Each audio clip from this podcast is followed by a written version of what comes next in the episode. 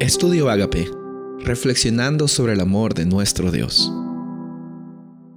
El título de hoy es Solo la Biblia, sola escritura. Hebreos 4:12. Porque la palabra de Dios es viva y eficaz, y más cortante que toda espada de dos filos, y penetra hasta partir el alma y el espíritu, las coyunturas y los tuétanos, y discierne los pensamientos y las intenciones del corazón. En la Biblia, tú y yo encontramos la oportunidad de hacer un cambio verdadero y que siempre dure para nuestra vida. Muchas veces, cuando intentamos cambiar algunas cosas en nuestra vida, empezamos de la forma incorrecta, empezamos a cambiar de afuera hacia adentro. Pero en la Biblia nosotros encontramos de que Dios puede ir hasta lo más profundo de nuestro ser e iniciar ese cambio allí, ese cambio que realmente hace la diferencia. Y cuando encontramos el postulado sola escritura, más o menos sucede lo mismo. Hay personas que consideran la Biblia como un documento muy importante, pero afuera de la Biblia también consideran a otros elementos como la tradición o como la experiencia como elementos importantes y necesarios para interpretar la Biblia. Bueno, tenemos que ver que la Biblia, en primer lugar, nos habla de que toda la escritura es inspirada por Dios. Y al mismo tiempo, reconocer de que hay elementos culturales que eh, es necesario saberlos, es necesario saber el contexto en el cual la Biblia fue escrita, por qué fue escrita, para qué fue escrita, pero nunca con el propósito de elevar la tradición o elevar la historia sobre la revelación de Dios. No tenemos que tratar la Biblia como cualquier material literario.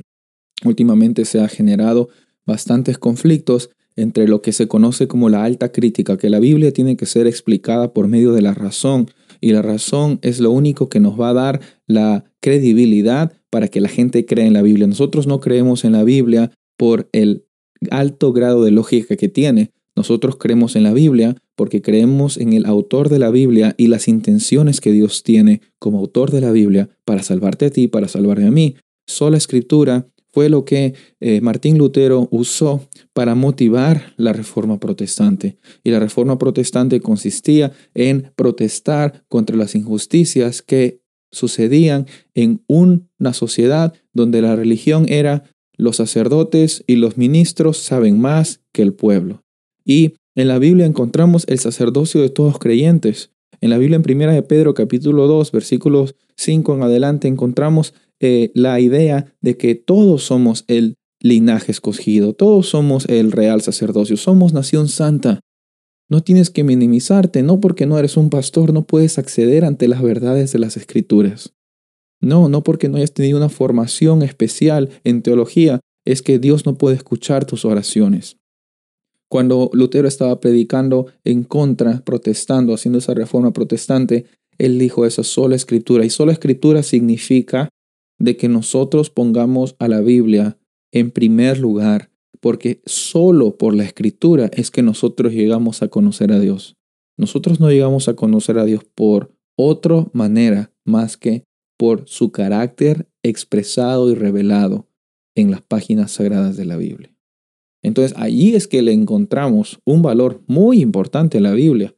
Ya no es simplemente un conjunto de escritos por diversas personas motivados por el Espíritu Santo, sino se trata de nuestra regla de fe, nuestra espada, pero esta espada no es para atacar a otros, esta espada es para que no nos ataquemos a nosotros mismos, sino que vayamos a lo más profundo de nuestro ser.